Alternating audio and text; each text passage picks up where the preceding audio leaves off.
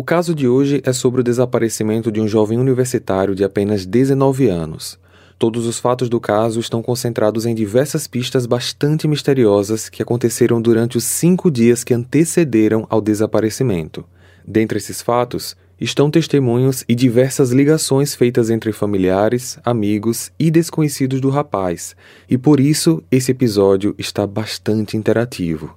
Então preparem-se para conhecer o caso do misterioso desaparecimento de Bryce Laspissa. Olá, misteriosos! Eu sou Fábio Carvalho e esse é o projeto Arquivo Mistério, um podcast que eu tento ao máximo produzir ele de um jeito que faça você se envolver na narrativa. E para isso, eu conto com a participação de diversas pessoas, principalmente na simulação das vozes dos personagens. Siga a gente na plataforma de streaming em que você está nos escutando agora para receber notificação sempre que um novo episódio for lançado. Para ver as fotos do caso de hoje, basta seguir a gente no Instagram, arroba Arquivo Mistério. Esse é um roteiro adaptado de um caso já apresentado no podcast Café, Crime e Chocolate. O link do canal da Tati, a apresentadora desse podcast, está aqui na descrição. Recados dados, vamos para o caso de hoje.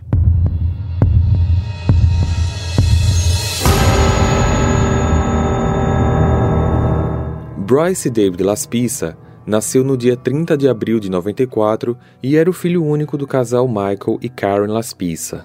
Eles sempre moraram em Illinois, Chicago, Estados Unidos, mas em 2012, a família que estava muito bem financeiramente resolveu se mudar para uma cidade chamada Laguna, na Califórnia. Quando se mudaram, Bryce estava com 18 anos, tinha acabado de terminar o colégio e escolheu ingressar numa faculdade em Rocklin, que ficava a 7 horas de viagem de carro da nova casa. E guardem essa informação já aqui de início, porque ela é de fundamental importância para tudo o que será relatado no caso de hoje. Por conta da distância, ele precisou morar no campus. Lá, ele se adaptou muito bem, passou a morar sozinho, no caso, dividindo um apartamento com um outro estudante, fez vários amigos e também começou a namorar uma garota chamada Kim Sly. Ele então estava vivendo a típica vida de um jovem universitário: aulas, amigos, festas e liberdade. Ao final do primeiro ano letivo, nas férias que se iniciaram em maio de 2013, Bryce foi para a casa dos pais em Laguna para passar a maior parte do verão. Tudo parecia normal, Bryce e seus pais eram muito próximos, eles tinham uma abertura muito grande para conversar sobre tudo, e ele nunca foi o tipo de filho que se revoltava ou que causava problemas. Após passar os meses de maio, junho e julho com os pais, Bryce voltou para o campus duas semanas antes das aulas retornarem. Só que no dia 23 de maio, os pais do Bryce receberam uma ligação da namorada dele, a Kim. Aquela foi uma chamada rápida na qual Kim explicou algo sobre o Bryce estar agindo diferente, parecendo ser uma outra pessoa. Ela nunca havia ligado para os sogros antes e eles, é claro, acharam aquela chamada um pouco estranha, mas agradeceram a preocupação dela e ficaram de ligar para o filho para tentar saber o que estava acontecendo. Então, quando Michael e Karen ligaram, Bryce estava no dormitório dele, jogando videogame com um amigo, e parecia completamente normal. Ele ainda comentou com os pais das matérias novas que iria pegar, disse que tudo estava legal por lá, estava só relaxando, e os pais não tocaram no assunto de que Kim tinha ligado para eles. O casal, no fim das contas, só queria ouvir a voz dele para, de alguma forma, tentar sentir se não tinha nada de errado com ele. Nada de estranho foi percebido, mas eles pensaram: bom, Vamos ficar um pouco atentos às atitudes dele, porque pode ser que ele não esteja mais querendo continuar o namoro com a Kim e por isso ele esteja agindo estranho com ela. Três dias depois, agora dia 26 de agosto, os pais do Bryce receberam uma outra ligação, mas dessa vez do colega de apartamento do Bryce, Nick. Só que a Kim estava ao fundo com ele.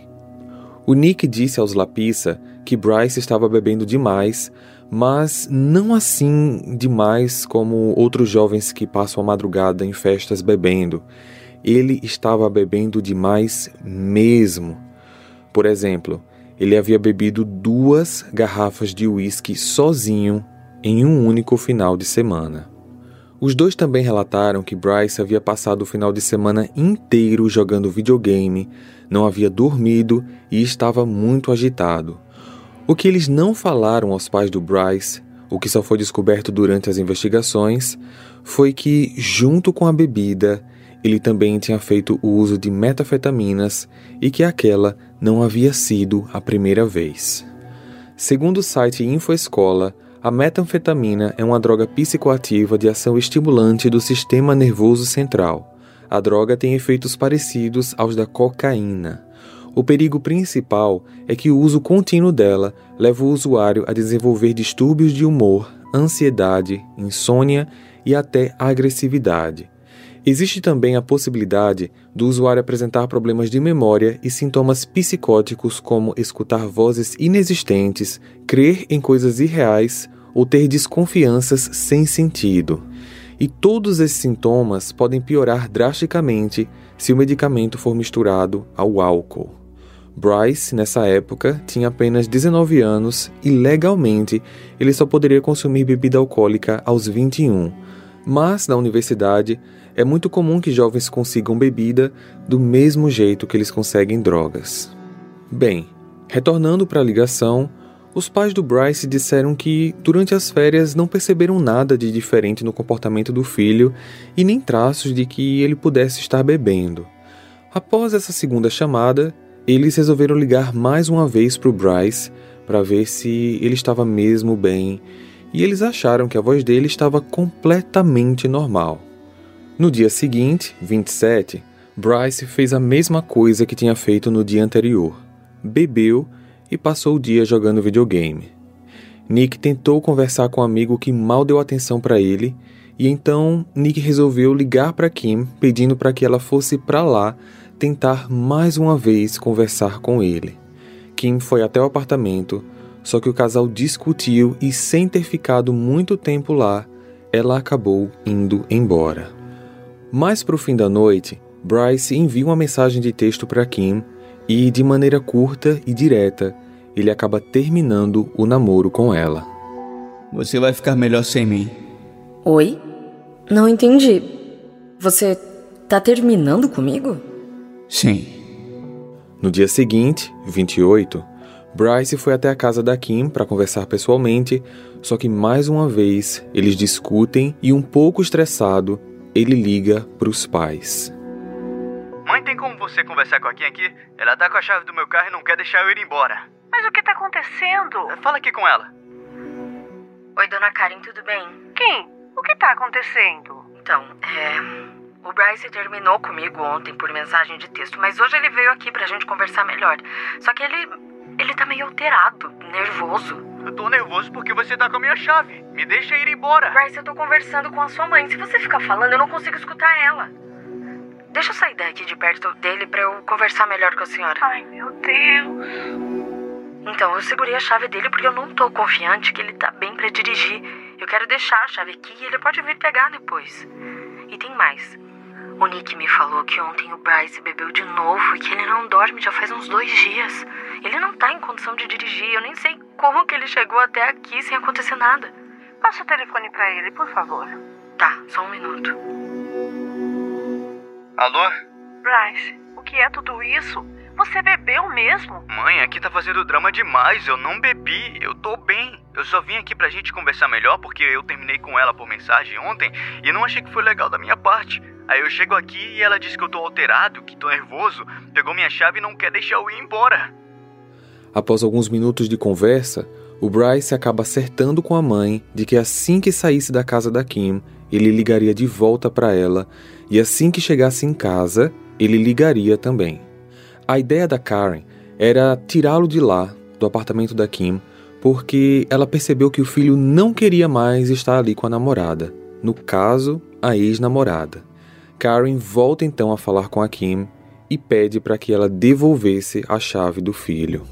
Assim que Bryce entra no carro, ele liga para a mãe, os dois conversam e ela sentiu mais confiança de que o filho realmente estava bem para dirigir. Mas antes que desligassem a ligação, ela avisou que estava indo ao encontro do filho. Eu vou olhar uma passagem de avião para amanhã de manhã, ok? vou pra aí ficar com você um tempo e depois eu vou. Não, não, não. Nem esquenta. Eu vou pra aí. Não precisa vir pra cá. Eu vou pra casa agora, dormir. Amanhã eu pego um carro e vou. Não precisa vir pra cá. Tá bom. Me liga quando chegar em casa. E me liga amanhã quando estiver vindo pra cá. Karen pensa: ok, ele vem, é bom porque assim ele passa mais tempo aqui e a gente fica de olho nele para ver se tá tudo bem mesmo.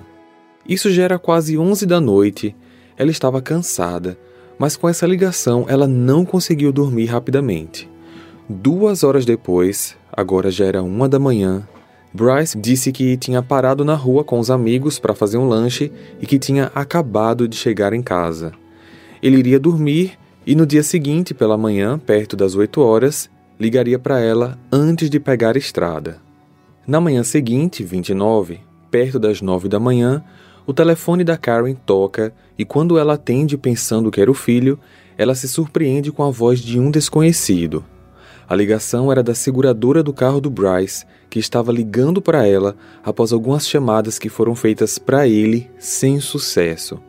Bryce tinha ligado de madrugada para a seguradora solicitando assistência, mas o serviço estava inoperante e eles retornaram assim que viram as chamadas. Só que Bryce não atendia e, após desistirem de ligar para ele, a empresa ligou para o telefone secundário da apólice, no caso, sua mãe. Ela ficou extremamente preocupada e tentou ligar para o filho diversas vezes, que também não atendia. Foi aí que ela percebeu uma coisa estranha como que ele estava precisando de suporte da seguradora, se conforme o que ele disse, ele estaria naquele horário em casa dormindo. Karen então ligou para o Nick, o colega de quarto, que dá a ela a notícia alarmante. Bryce em nenhum momento havia voltado para o apartamento na noite anterior.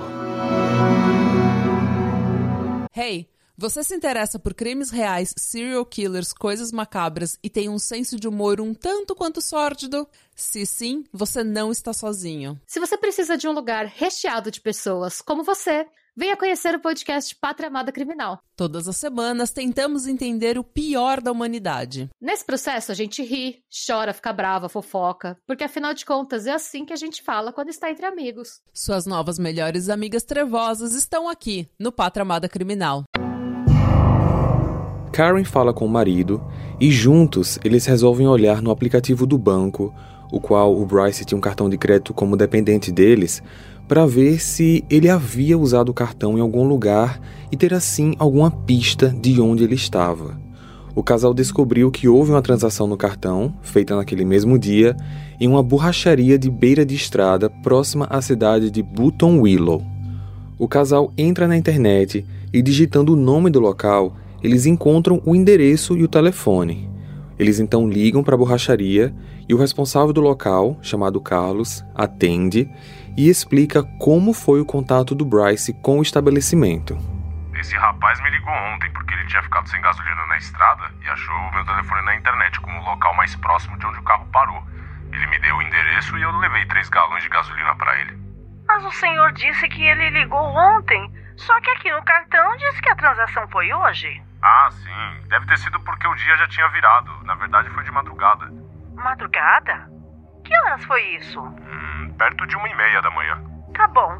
Vou continuar tentando ligar para ele. Obrigada. Nessa hora, Karen e Michael pensam um pouco de tudo. Será que ele não parou na estrada para dormir em algum lugar? Ou pior, será que ele não sofreu algum acidente? E é aqui que esse mistério começa a ficar mais sem sentido. 15 minutos após a conversa, o telefone do casal toca novamente e na ligação, o borracheiro. Alô? Senhora?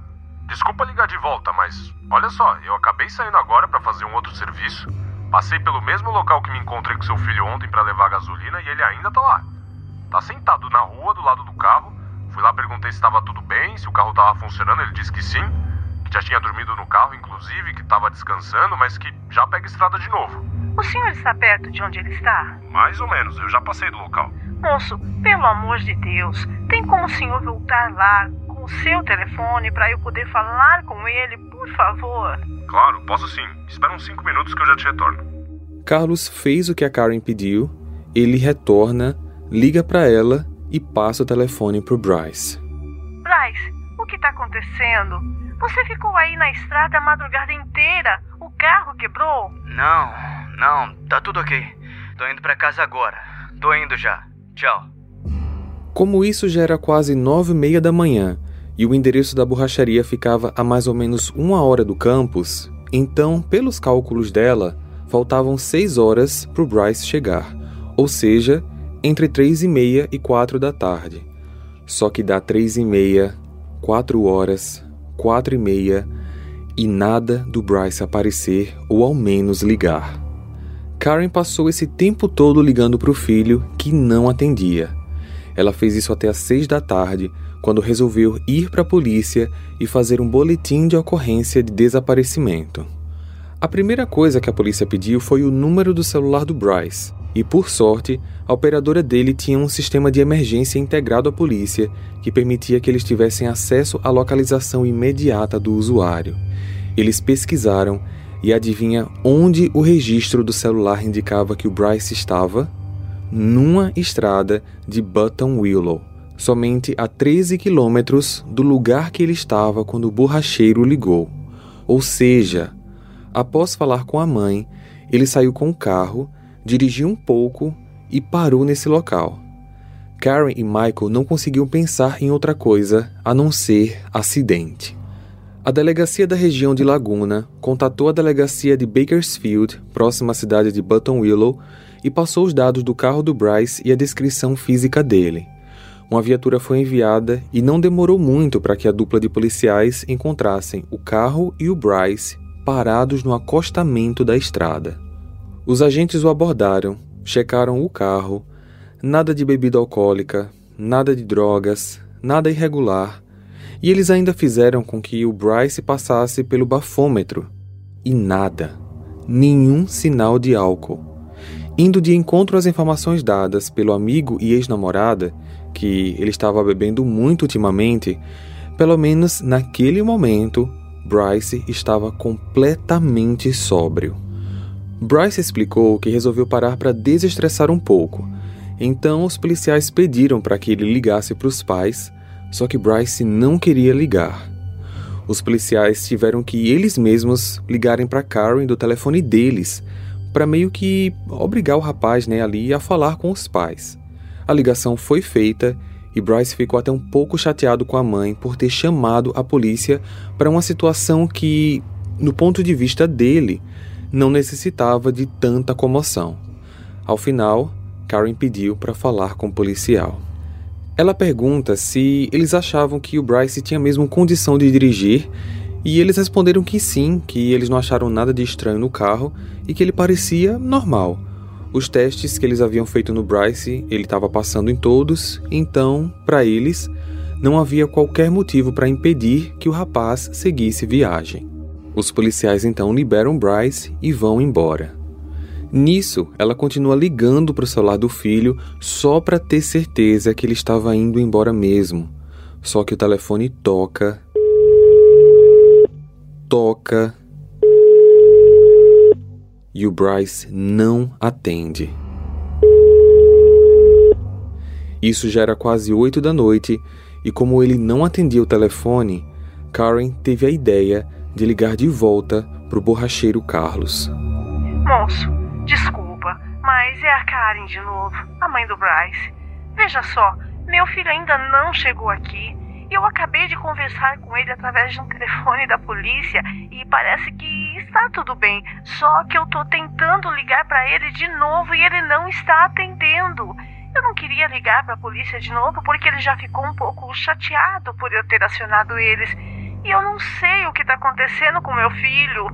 Eu não quero deixar ele mais estressado ou irritado, sendo que ele tem uma longa estrada pela frente eu queria saber o que eu poderia pagar para o senhor para passar onde ele estava, só para confirmar se ele já saiu de lá. Senhora, não, não precisa me pagar. Eu também estou preocupado. Eu até ia ligar de volta para saber sobre ele, mas eu ia ligar amanhã também para não atrapalhar o dia de vocês hoje, né? Mas isso realmente está estranho. Eu passo lá sim, me dá o endereço e eu te ligo de volta para dizer se ele saiu de lá ou não. 15 minutos depois, ele liga de volta e, para surpresa de todos, Bryce ainda estava lá. Carlos avisa para Karen e ela pede para que ele passasse o telefone para o filho. Bryce não conversa direito com a mãe, apenas diz que está indo, desliga o telefone, entra no carro e vai embora.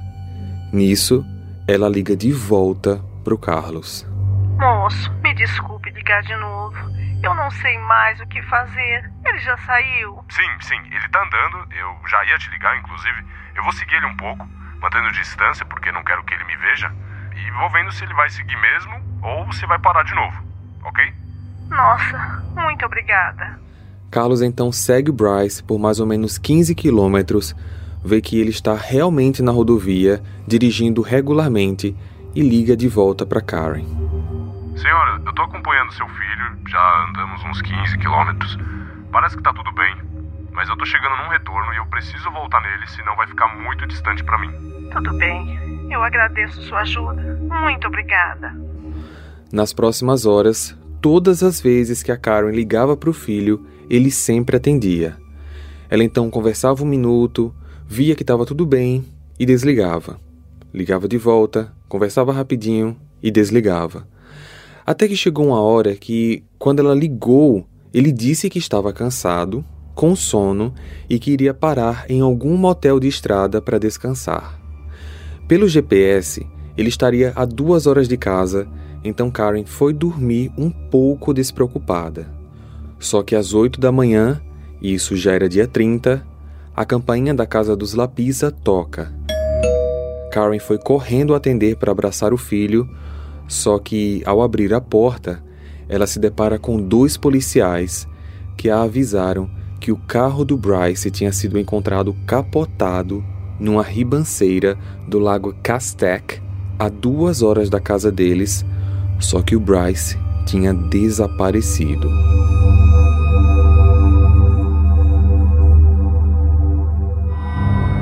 A polícia chegou até a casa dos Lapissa pelo registro do carro que estava no sistema deles por causa do boletim de ocorrência que ela tinha feito no dia anterior. Uma triste coincidência, mas que fez com que essa terrível notícia chegasse ao conhecimento dela o mais rápido possível. Analisando o local do acidente, haviam sinais de que o Bryce tinha subido com o carro por uma ladeira que dava acesso a uma área de recuo e dessa área dava para ver um lago. Inclusive, esse é um lugar onde muitas pessoas passam e param para tirar fotos, só que as marcas no chão indicavam que quando Bryce chegou ao local, ao invés de parar, ele acelerou, como se quisesse arremessar o carro no lago. Mas essa ribanceira tinha uma inclinação e o carro meio que acabou caindo em outra direção, numa pista logo abaixo desse local. O vidro traseiro do carro havia sido quebrado pelo lado de dentro. Provavelmente foi por onde o Bryce teria saído após sobreviver à queda. Seu celular e laptop estavam dentro do carro, enquanto a sua mala e a sua carteira estavam do lado de fora.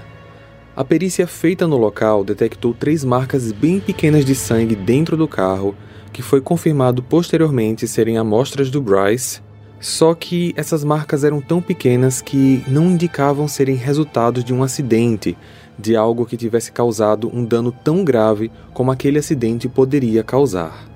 Cães farejadores foram usados e eles responderam positivamente à presença do Bryce no topo da ladeira e com precisão que ele teria seguido em direção à estrada, parando em um ponto de caminhões. E mesmo com essas pistas, buscas foram feitas em solo pela Guarda Florestal, como também por helicópteros, e mergulhadores ainda analisaram o lago local. Só que mesmo assim, nada do Bryce. Nas investigações, os policiais entrevistaram Kim e Nick. Kim não trouxe nenhuma informação substancial, mas Nick falou aos policiais algo que levantou algumas suspeitas sobre esse paradeiro. Ele disse que antes do Bryce ir para casa da Kim na noite do dia 28, o Bryce tinha dado a ele o seu videogame Xbox, um anel de diamantes e alguns outros itens pessoais. Nick achou aquilo estranho e perguntou o que significava aquilo, se ele iria embora e abandonar a faculdade, mas o Bryce respondeu que não, não era nada disso, estava dando porque ele era um amigo dele e pronto. O Nick até falou algo do tipo: "Ah, você quer que eu guarde para você, né?" E o Bryce falou: "Não, eu tô te dando." Com base nessa conversa e nas mensagens trocadas entre o Bryce e a Kim, três teorias são bastante comentadas, mas apesar delas fazerem algum sentido, nenhuma delas é 100% confiável. A primeira teoria diz que o Bryce já estava planejando tirar a própria vida. Apesar dessa teoria ser apoiada por curiosos, ela não chega a ter fundamento porque, se esse fosse o caso, onde está o corpo? A polícia acredita numa outra situação, que é a segunda teoria, que diz que ele estava querendo começar uma vida nova. Para eles, o Bryce queria desaparecer no mundo e adotar uma nova identidade. O fato dos cães farejadores terem levado rastros do Bryce até uma parada de caminhões demonstra que provavelmente aquele teria sido o início da sua nova vida. Eles acreditam que o Bryce pegou uma carona, foi embora, está vivo sim e que não quer ser encontrado. Contudo, os policiais não conseguiram encontrar uma motivação para isso. E aqui vale uma observação que não é uma teoria, mas alguns poucos dizem que o Bryce tinha ficado chateado ou chocado por ter descoberto que era adotado e por isso preferiu tirar a própria vida, como na teoria 1, ou desaparecido, como na teoria 2. Mas existe um problema aqui. O Bryce sempre soube que era adotado e isso nunca foi um problema para ele. Então a família do Bryce desacredita em qualquer dessas teorias e segue apoiando numa terceira, a qual ele poderia ter sofrido um acidente de carro, onde na queda do veículo ele bateu a cabeça, o que acabou causando amnésia. Eles acreditam que o Bryce está vivo em algum lugar, mas se esse for o caso, como que ninguém, em todos esses anos, ainda não reconheceu através das diversas fotos espalhadas em jornais e internet? O Bryce tem uma aparência bem distinta. Suas características físicas são fáceis de serem identificadas. Por exemplo, ele é ruivo e tem uma tatuagem bem grande de um touro no braço esquerdo que pega da metade do braço e vai até o ombro. Só que, com base nessa informação da família, existe uma quarta teoria pouco comentada, mas que faz um pouco de sentido. Será que com amnésia ele pediu ajuda a alguém na estrada e acabou sendo sequestrado e, no pior dos casos, sendo vítima de tráfico humano? É difícil acreditar nessa coincidência infeliz, mas, diante de todas as teorias discutidas, essa é a única que chega a ter uma explicação. Explicação essa que a polícia e a família se recusam a acreditar.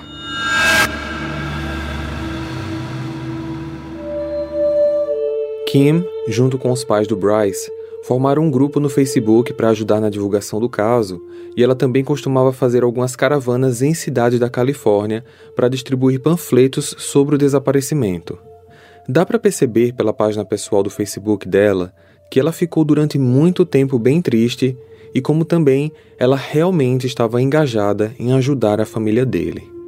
Karen e Michael sofrem muito com o desaparecimento do filho, inclusive com os julgamentos de pessoas que culpam eles por não terem ido verificar pessoalmente a situação do filho e deixaram que ele viajasse por todo esse tempo sozinho. Mas essa é uma parte complicada da gente julgar, porque, por exemplo, Bryce era filho deles, então ele poderia saber o que dizer e como dizer qualquer coisa para deixar os pais fora de alguma determinada situação. Bryce Laspissa está desaparecido há quase 10 anos e a família e amigos ainda têm esperanças de que algum dia saberão ao menos o que aconteceu com ele. Compartilhe esse episódio com seus amigos para ajudar no crescimento do canal. Para ver as fotos desse caso, basta seguir a gente no Instagram, arroba Arquivo Mistério, ou o nosso canal lá no YouTube. Eu vejo vocês então no próximo caso. Combinado? Até lá! Hey! Você se interessa por crimes reais, serial killers, coisas macabras e tem um senso de humor um tanto quanto sórdido? Se sim, você não está sozinho. Se você precisa de um lugar recheado de pessoas como você, venha conhecer o podcast Pátria Amada Criminal. Todas as semanas tentamos entender o pior da humanidade. Nesse processo a gente ri, chora, fica brava, fofoca, porque afinal de contas é assim que a gente fala quando está entre amigos. Suas novas melhores amigas trevosas estão aqui no Pátria Amada Criminal.